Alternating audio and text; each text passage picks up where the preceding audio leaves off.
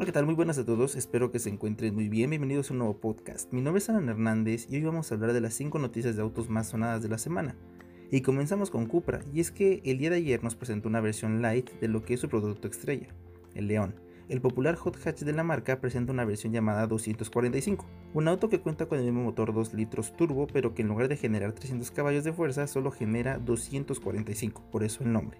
Eso sí, continúa con la caja de doble embrague DSG de 7 relaciones y tracción delantera. Estéticamente no cambia casi nada, solamente que en esta versión de entrada la gama tiene reines de 18 pulgadas en comparación a los de 19 de la versión 300 y solo dos salidas de escape en lugar de las 4 que tiene la, la misma versión 300. En cuanto a equipamiento interior, mantenemos el aire acondicionado Climatronic de 3 zonas, la pantalla central de 10 pulgadas y el cuadro de instrumentos digital. Android Auto y Apple CarPlay inalámbricos y demás. En esta versión 245 se pierde la firma Beats, en su lugar llega con 6 bocinas solamente, y pasa de 10 bolsas de aire a solamente tener 6, las necesarias de este segmento. Otras características de este Cupra León 245 es la implementación de la iluminación ambiental con alertas dinámicas, sensor de luz para las luces automáticas, espejo central electrocrómico, sensor de lluvia y un precio de 650 mil pesos. El nuevo Cupra León 245 busca conquistar un poquito más del mercado que busca un hot hatch y no quiere sacrificar espacio, seguridad y equipamiento. Continuando con las presentaciones, Kia nos presenta su nuevo SUV híbrido, el Niro. Este auto en su generación anterior fue un icono para la marca en temas de movilidad sustentable. Aquella generación destacaba por su buen valor de reventa, sus buenos consumos y una estética más que agradable para quien deseaba tener un híbrido pero el tiempo dio la pauta para su cambio de generación, que llega con novedades de diseño, motores y electrificación. Presentado en el Salón de Seúl 2021, el nuevo híbrido de la marca coreana nos presenta un nuevo esquema de diseño donde la moda actual de dividir los faros de la luz diurna se hace presente, y demás detalles que hacen de este diseño algo controversial. Algo de lo que cambia de manera radical es el interior, donde nos presenta la nueva identidad de la marca, con dos pantallas que conforman el sistema de información y entretenimiento. Ambas pantallas tienen un tamaño de 10,25 pulgadas. La de entretenimiento cuenta con Android Auto y CarPlay inalámbricos.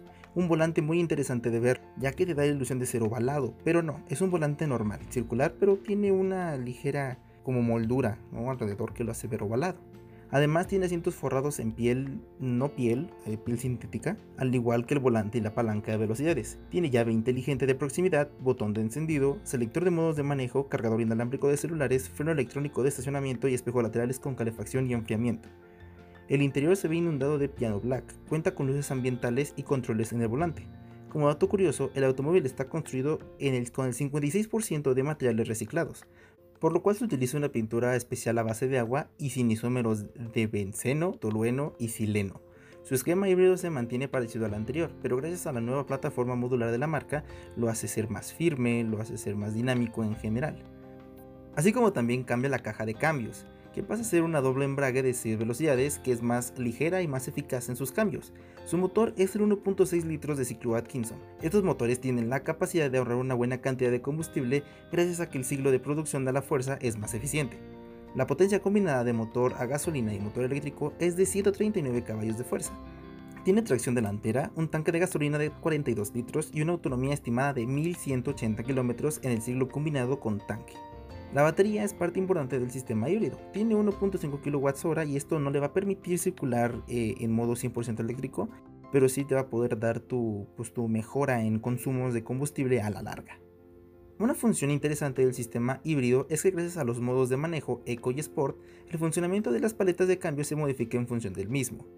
En el primer modo mencionado, las paletas de cambio actúan como reguladores de freno de regeneración, o sea, si le pones, si le picas la paleta de más, en lugar de hacer cambios de velocidades, lo que va a hacer es incrementar el freno regenerativo, la retención y el frenado de las llantas para que se vuelva a cargar la batería. Y en caso de pasar el automóvil a modo sport, a modo deportivo, estos van a actuar como, este, como pues, cambiadores de velocidad, ¿no? vas a cambiar de primera a segunda, segunda a tercera y demás. Por último, en el apartado de seguridad, para aquí es muy importante este apartado, por lo cual el nuevo Niro tiene 8 bolsas de aire, sistemas de frenado ABS, control de estabilidad, control de arranque en pendientes, eh, sistema de frenado multicolisión, asistencia de límite de velocidad. Eh, esto lo que va a hacer es avisarte en pantalla que te estás excediendo para evitar algún accidente y también evitar que te, que te excedas todo el tiempo de velocidad. También tiene cámara de reversa con guías dinámicas, control de crucero adaptativo con sistema de seguimiento en tráfico eh, lento, sistema de seguimiento de carril, evasión por colisión en punto ciego, sistema de asistencia en mantenimiento de carril y todavía es asistido. O sea, esta asistencia lo que va a hacer es que si vas en un carril y de repente viene una pequeña curva, pero tú no, tú no te percatas de esto y el carro eh, se va tantito para afuera, lo que va a hacer el carro es corregirte. Te va, te va a voltear el volante y te va a hacer una alarma acústica para que estés un poquito más atento al camino. Y por último, tiene el sistema de monitoreo independiente de la presión de las llantas sensor de lluvia y sensor de luz para luces de posición y de carretera o luces bajas y altas.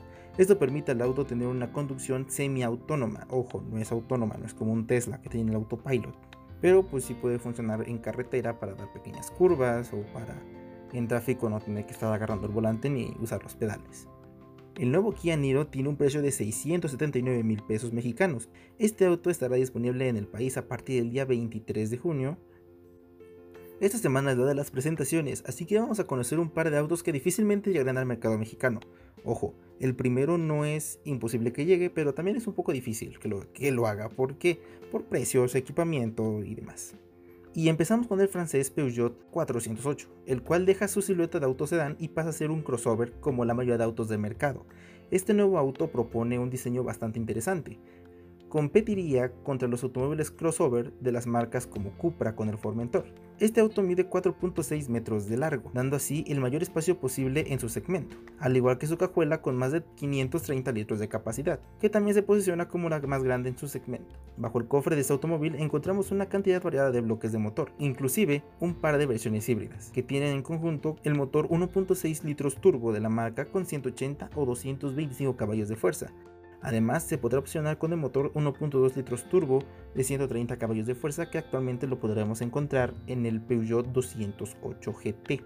Todas las versiones cuentan con una caja eh, automática de 8 velocidades y en seguridad y tecnología este no escatima, ya que cuenta con 6 cámaras en todo el vehículo, así como 9 radares para las asistencias de manejo, con control crucero adaptativo y sistema de visión nocturna, parecido al de la Cadillac Escalade de nueva generación hereda todo el lenguaje de diseño de todos los Peugeot hasta con el iCockpit.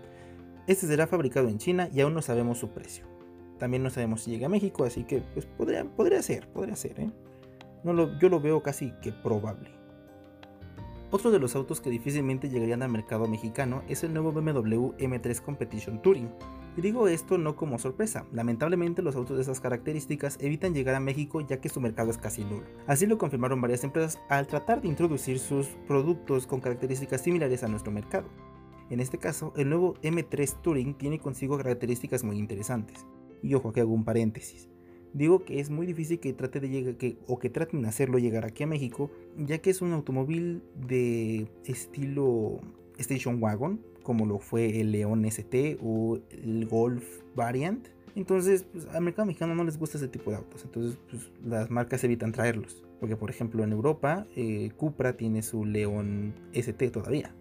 Y aquí en América, pues nada más trajeron la versión anterior del León con esa configuración ST. Entonces, pues lo veremos. Es muy difícil que llegue. O sea, y está confirmado que no va a llegar entonces. Este automóvil combina lo mejor de dos mundos, el sedán deportivo y una SUV. Cuenta con un motor 6 cilindros en línea biturbo de 3 litros, capaz de generar 503 caballos de fuerza, combinado al sistema de tracción X-Drive y la caja de 8 velocidades. El módulo X-Drive es de tracción total, el cual siempre dirigirá la tracción al eje trasero y como apoyo utilizará el eje, delantero. Muy interesante porque hace al carro un poquito más purista de lo que realmente es un BMW, ¿no? un auto puro, un auto tracción trasera. De igual manera cuenta con suspensión adaptable dependiendo del modo de manejo y la configuración de conductor. Por temas de seguridad, el auto estará limitado a 250 km por hora, que no es poco. Pero si adquieres el paquete M-Drivers puede aumentar a 280. Los rines que tendrán estos, estas versiones, el M3 Competition normal y el M3 con el paquete M-Drivers, es de 19 y 20 pulgadas respectivamente faros de LED, faros traseros igual LED, techo panorámico, techo en color negro que ojo, también puede ser reemplazado por un uno de fibra de carbono. Eso la verdad está mejor, un techo panorámico. Así reduce el peso del automóvil. Con esta nueva versión llega consigo un nuevo interior actualizado con lo último de tecnología de BMW, como ya lo vimos en el Serie 7, en el Serie 3, en la nueva X3, en la nueva X1 me parece, con diferentes sistemas de infoentretenimiento como una pantalla de 14.9 pulgadas y un sistema de información de 12, que es la que va al frente. Android Auto y Apple CarPlay inalámbricos, comandos de voz e inteligencia artificial, sistema de navegación con tráfico en tiempo real, asientos tipo bucket seats con estructura de fibra de carbono, y botones especiales de M1 y M2. Estos botones van a los lados del volante y van a permitir sacar el máximo de potencia que trae el vehículo de una u otra forma. Adicional a esto, como equipo opcional podrás incluir un sistema de audio premium Harman Kardon, cargadores inalámbricos para celular y demás opcionales que te da la marca. Será exclusivo para Europa y Australia y las entregas serán a partir del mes de septiembre. Como dije al principio de esta nota, es muy difícil que llegue a América, por el tema de que aquí no son tan queridos ese tipo de automóviles. En cambio allá, pues no sé si, les, si sean muy prácticos el día a día o, de plano les gusten mucho como para seguir haciéndolos. A mí personalmente me encantan, son muy bonitos. Estaría rondando el precio en los 80, 90 o 100 mil euros, un poquito más arriba, ya que esta versión es una versión deportiva y más deportiva de la deportiva. Entonces por eso el, el, apellido Competition. Y además pues es la versión Touring, que es la versión este, Station Wagon. La verdad que es un auto muy bonito y que me parece atractivo en todas sus características y aparte en su visual. Entonces pues vamos a ver. Ahí les estaré diciendo por Telegram a qué precio salió, qué precio está y demás. Y vamos con el tema off topic, que es una noticia también, que es algo interesante ya que una empresa alemana llamada Milivier, no sé si lo estoy pronunciando bien, eh, hizo 22 unidades del mítico bocho, pero eh, reestilizados, ¿no? refabricados, muy bonitos, pero que tienen un precio en pesos mexicanos de aproximadamente 12 millones, ¿no? que serían pues, 500 o 600 mil dólares.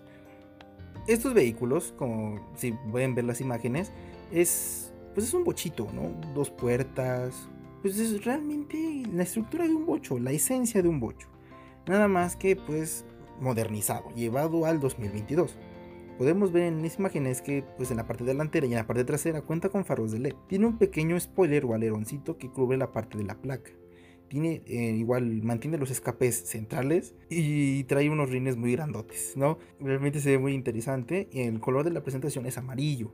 Entrando en detalles, pues como mencioné, pues tiene el, el juego de ópticos LED, rines de 19 pulgadas, manijas retráctiles de las que picas de un lado y se abren y espejos laterales modernizados de los que no son este que no son como bochito que son chiquitos no en este caso serían hasta creo que en las imágenes se ve con direccional. La verdad es que se ve muy padrísimo. A nivel mecánico el automóvil va a traer un motor un motor 4 cilindros 2.2 litros acoplado a una transmisión automática ZF de 4 velocidades, en este caso automática, que es la que usó eh, Porsche en el Carrera 2, o bien una transmisión manual se puede decir que puede traer 5 o 6 velocidades, porque realmente no se conoce ese dato. Tiene frenos de disco más grandes, de 13 pulgadas, que sería como el estándar de un ring de un auto básico de los 2000. Y pues miren, eh, hablando ya del interior, no parece un bocho. O sea, parece un automóvil que tiene, pues parece un concepto más bien. O sea, parece un automóvil diferente, con un enfoque diferente. Porque podemos ver que contamos con fibra de carbono, una motora de fibra de carbono. En la parte baja, la zona o el lugar donde van las bocinas del automóvil. Y dos pantallas, la, la izquierda y la derecha, que son digitales. Y que pues una es con, del infoentretenimiento y, y otra es de pura información. En la foto podemos ver un volante de tres, este, tres aspas la marca, la marca al centro y los controles de cambio, por ejemplo, de los limpia parabrisas o de las intermitentes, pues diferente, ¿no? Modernizadas. Realmente en sketches se ve muy padre, ¿no?